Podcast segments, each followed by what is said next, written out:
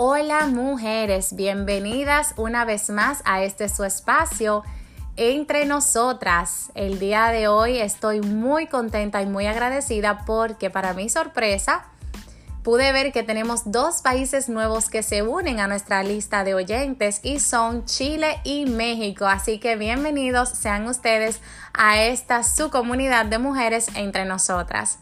El día de hoy te traigo un tema que se titula ¿Cómo saber si me ama?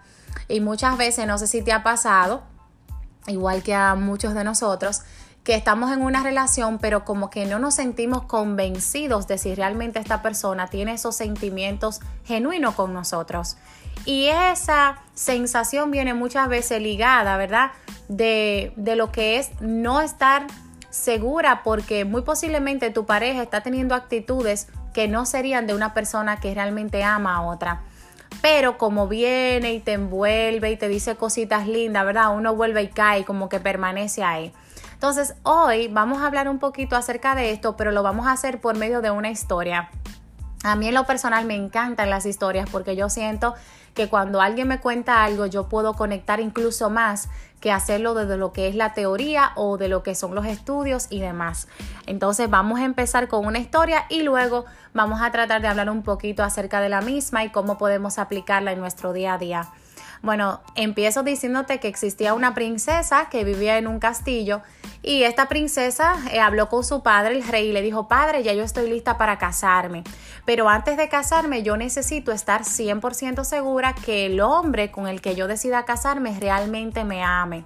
Y para esto lo que yo voy a requerir es que el hombre que de verdad me ame tenga que quedarse fuera del castillo 365 días. Así como lo oyes, 365 días tenía que permanecer ese hombre fuera del castillo para demostrarle su amor y su fidelidad a la princesa. Así que su padre, ¿verdad? Muy contento de que su hija quería casarse, decide hacer este anuncio público y decide mandar este mensaje a todas las ciudades ¿verdad? que están cerca de, esta, de este castillo para que los hombres se motiven y puedan llegar a, a demostrar su amor por la princesa. Bueno, ¿para qué les cuento? Eso se llenó de hombres que no cabía un alma. Ese castillo estaba forrado de hombres realmente tratando de demostrar ese amor, pero como ustedes comprenderán, son 365 días, ¿verdad? Y sabemos que el año tiene sus, eh, sus etapas, ¿verdad? Que sí, lo que, lo que nosotros conocemos como la primavera, el verano, el otoño, el invierno, todo eso. Entonces, pues resulta que los hombres, a medida que estas fueron pasando, eh, se iban yendo porque, por ejemplo, habían algunos hombres que no toleraban el calor y decían, ay no, pero yo me voy de aquí porque esta princesa quiere que sea un año y yo un año no aguanto. Así que muchos de estos hombres se fueron eh, a sus respectivas ciudades y fueron quedando solamente unos pocos hasta que al final quedó un solo joven que estaba realmente aguantando todo lo que era el frío, el calor, los vientos, el hambre, la sed y demostrando su amor a esta princesa. Entonces, cuando la princesa se entera de que hay un chico afuera que está tolerando todo esto, ella decide disfrazarse de campesina y bajar en varias ocasiones a verlo un poquito más de cerca, a tratar de ver ¿verdad? cómo se ve, cuál es su forma e incluso llegó a darle comida en algún momento. Así que este muchacho, ¿verdad? Que ha demostrado tanto amor, resulta que en el día 364 se para y se va. Todo el mundo en la ciudad y en el castillo pues se quedó en shock. Esto fue una sorpresa tanto para el rey como para la princesa, como también para las personas que ya entendían que este chico iba a lograr los 365 días. ¿Cómo era posible que este muchacho, después de haber tolerado tanto sufrimiento, pudiera realmente irse? Resulta que él llega a su casa, ¿verdad? Y su madre cuando abre la puerta y lo recibe, le dice, hijo, pero pasaste 364 días, sufriste muchísimo, pasaste hambre, hiciste de todo. ¿Qué pasó? ¿Por qué no aguantaste un día más? A lo que el joven le responde, mamá, supe que ella se había vestido de campesina. Supe que ella sabía que había pasado hambre, sed, que tuve frío. Y en ningún momento esta mujer pensó liberarme un día de sufrimiento, entonces mamá, quien te hace sufrir no te ama. Fin de la historia, mujeres.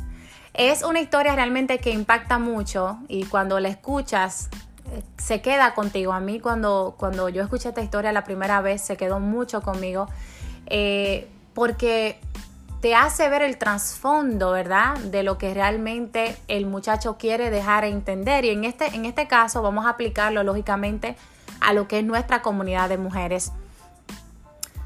Esta es una persona, ¿verdad?, que está entregando todo y eso no pasa mucho. Nosotros nos entregamos a otra persona, pero no sentimos que estamos siendo amados de la manera correcta. Tenemos esta pregunta en nuestra mente. ¿Será que de verdad me ama? Y lo hacemos porque estamos con alguien que muy posiblemente despierta en nosotros la curiosidad de saber si estamos siendo amados de la manera correcta. Y muy posiblemente esto está ligado con el sufrimiento. Cuando estamos en relaciones en donde nosotros estamos sufriendo mucho, en donde estamos sacrificando mucho de nosotros mismos, en donde dejamos de un lado quienes somos para satisfacer al otro, muy posiblemente nos hacemos este tipo de preguntas. Y cuando tú quieras tener una respuesta, simplemente tienes que evaluar cómo tu pareja te hace sentir la mayor parte del tiempo. Ojo, ninguna relación es perfecta y eso lo sabemos. Las relaciones tienen características de altas y bajas, en donde lógicamente, ¿verdad? Van a haber momentos buenos y momentos malos. Pero en una relación de un 100%, si tú te sientes un 90% en sufrimiento, muy posiblemente la persona con la que está no te ama.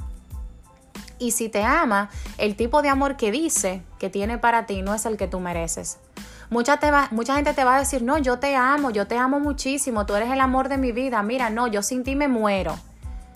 Pero lo que pasa es que el sin ti me muero, la que se come el veneno eres tú. Y la que termina muriendo eres tú.